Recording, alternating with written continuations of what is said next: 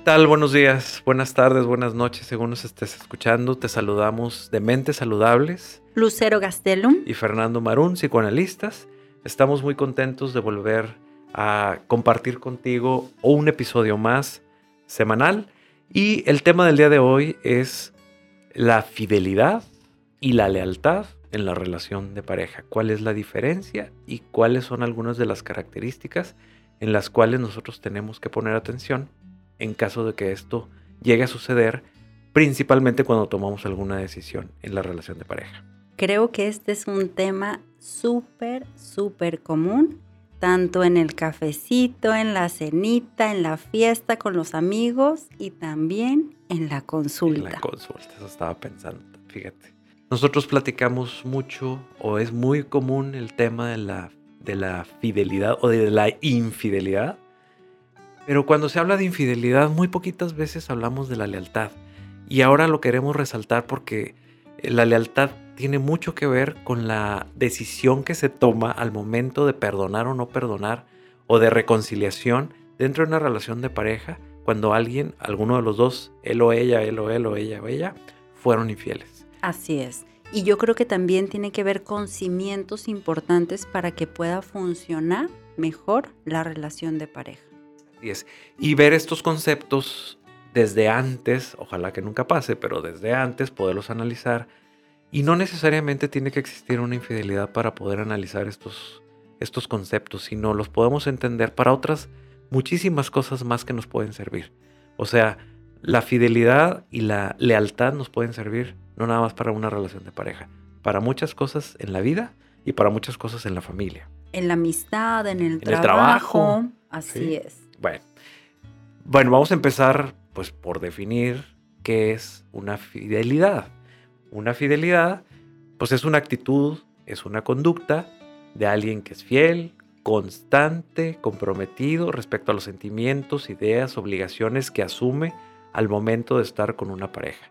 Es este contrato de exclusividad y esta necesidad que tenemos los seres humanos para sentirnos exclusivos de una sola persona que nos hace sentir tan seguros, tan valorados, tan reconocidos, que nosotros estamos buscando esta seguridad en una, en una pareja y nos hace psicológicamente sentirnos muy estables y muy emocionados por la vida. Y esta fidelidad se puede dar a nivel físico, a nivel emocional, que quiere decir que eres exclusivo de mí físicamente, es decir, que no tienes otra interacción física íntimamente con otra persona, o emocionalmente o amorosamente con otra persona. Entonces, esta fidelidad sería, yo sé o estoy tranquilo o tranquila sabiendo que tú estás conmigo.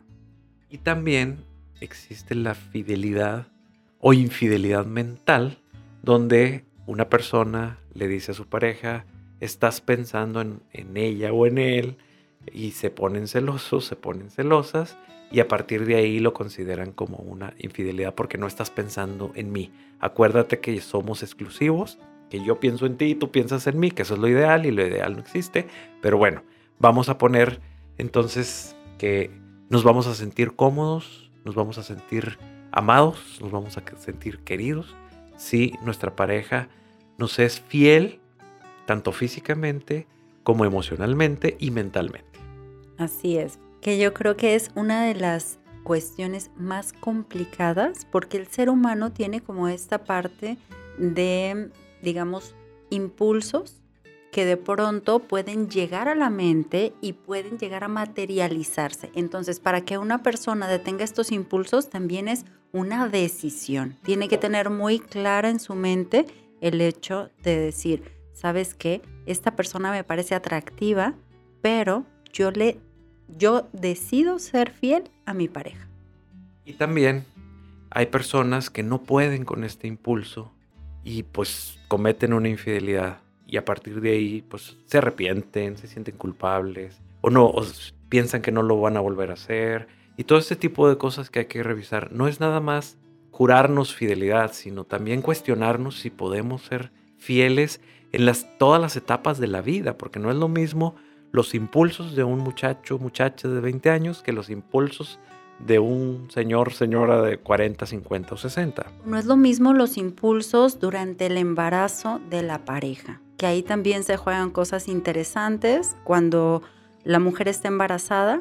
Para el esposo a veces es difícil mantener esta fidelidad. No quiere decir que es imposible, tampoco lo estamos justificando. Ni estamos dando ideas. Ni estamos dando ideas, pero ahí, en ese momento, es donde también se han encontrado que se dan un número importante de infidelidades.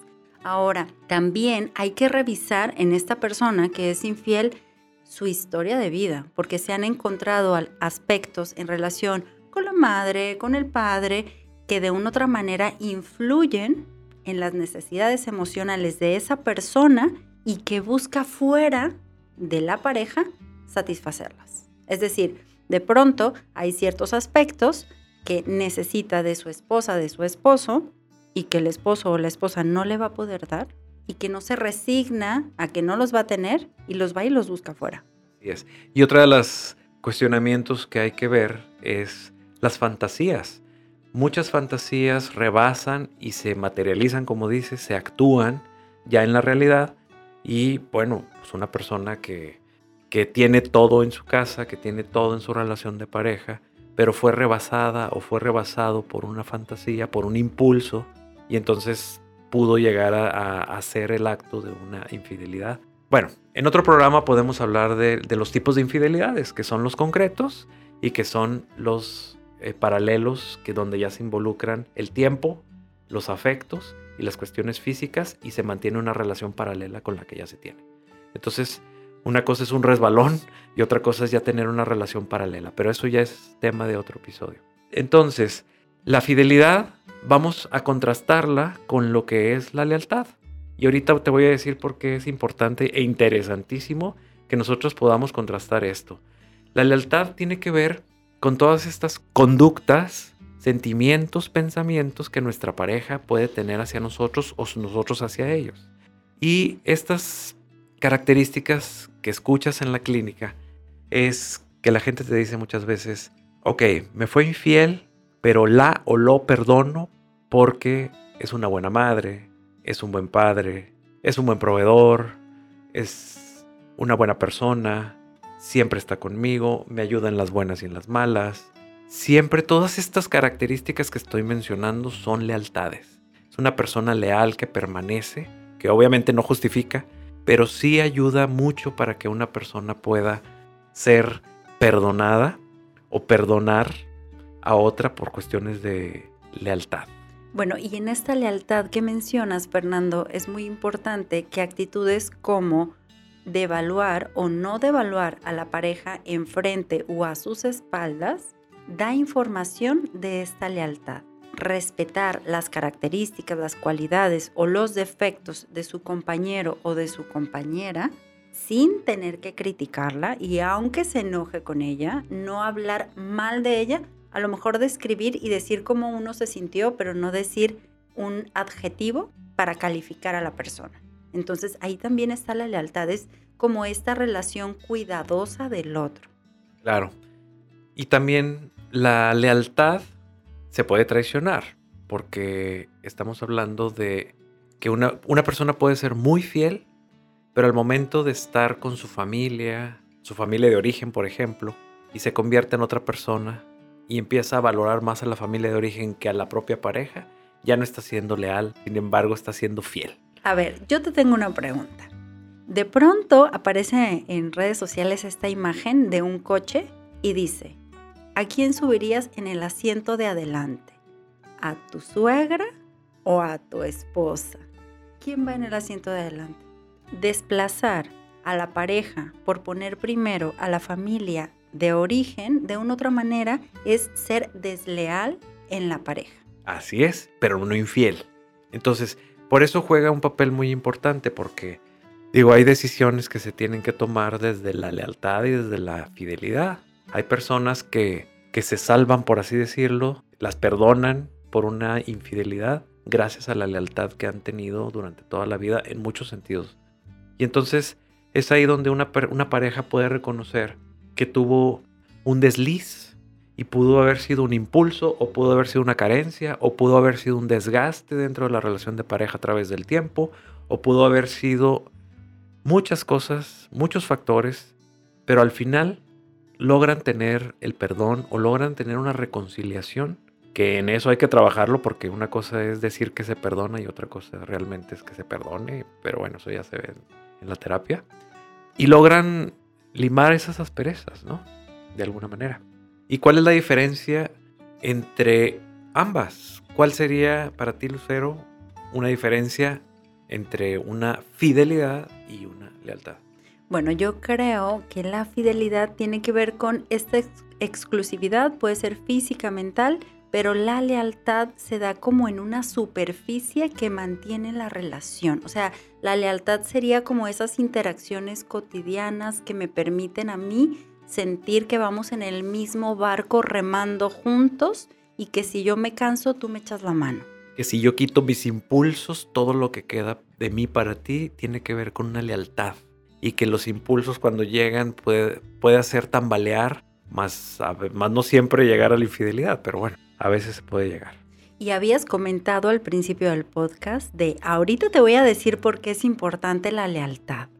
¿Por qué será tan importante la lealtad dentro de las relaciones? Es importantísima porque gracias a la lealtad se toman decisiones como el perdón, se toman decisiones como la reconciliación, se toman decisiones como el poder analizar, ver, comprender y entender a nuestra pareja y poder darle una oportunidad de esto y no terminar a la primera infidelidad que se presente. Esa es una de las cosas.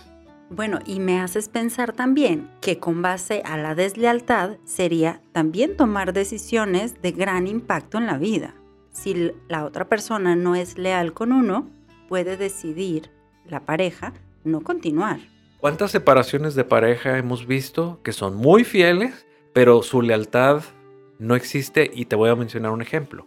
Cuando el que, el que dijimos hace ratito, ¿no? Cuando la persona es muy leal a su, más leal a su familia de origen que a su pareja. Hay muchas personas que dicen, ¿sabes qué? Ya me cansé. Quédate con tu familia. Quédate con tu lealtad, quédate con tu familia, yo me voy porque ya me cansé. Y no estamos hablando ahí de infidelidad, estamos hablando de una lealtad mal puesta o que nunca salió de ese lugar y no se pudo poner en la relación de pareja.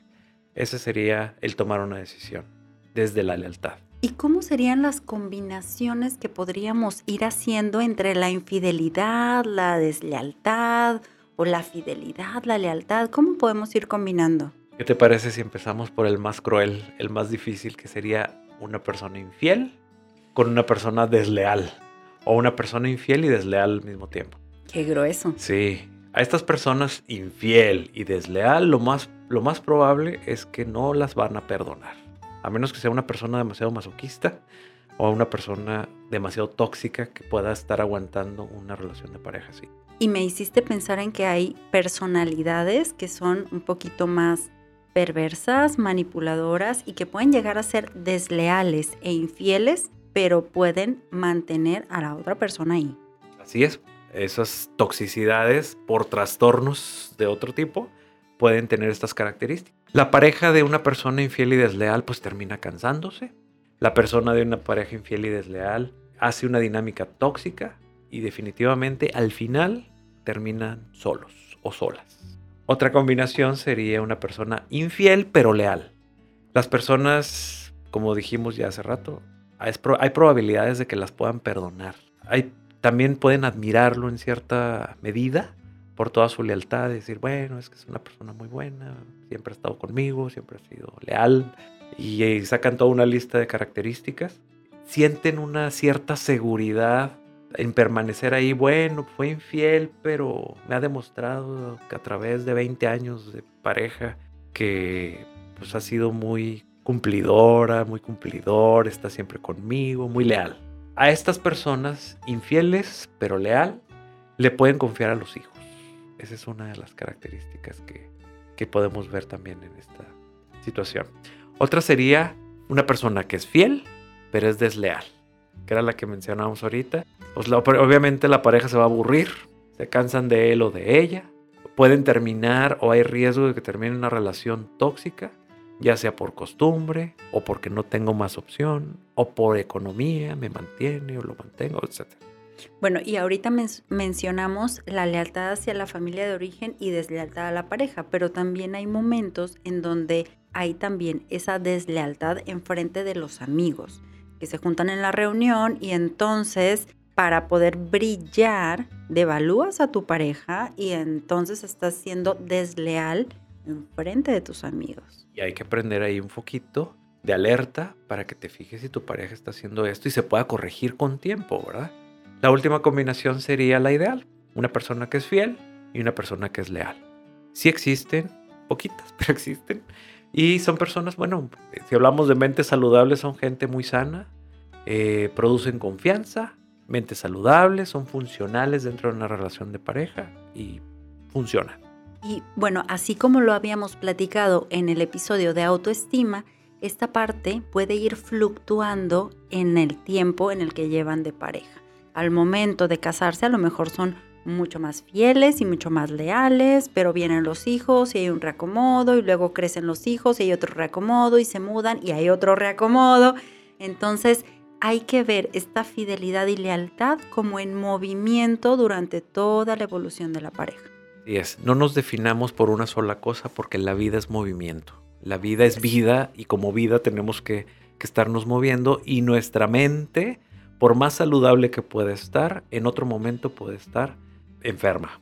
Las circunstancias de la vida como yo les digo a mis pacientes, uno acomoda las piezas del ego y entonces viene la vida y órale, te las tumba y tienes que volver a construirlas, ¿no? Todos nosotros nos reconstruimos día con día y por lo tanto podemos cambiar y podemos vivir las cosas inimaginables, tanto buenas como malas, y pues tenemos que tener esta flexibilidad psicológica y emocional para poder adaptarnos a las nuevas cosas y a las nuevas experiencias, tanto internas como externas.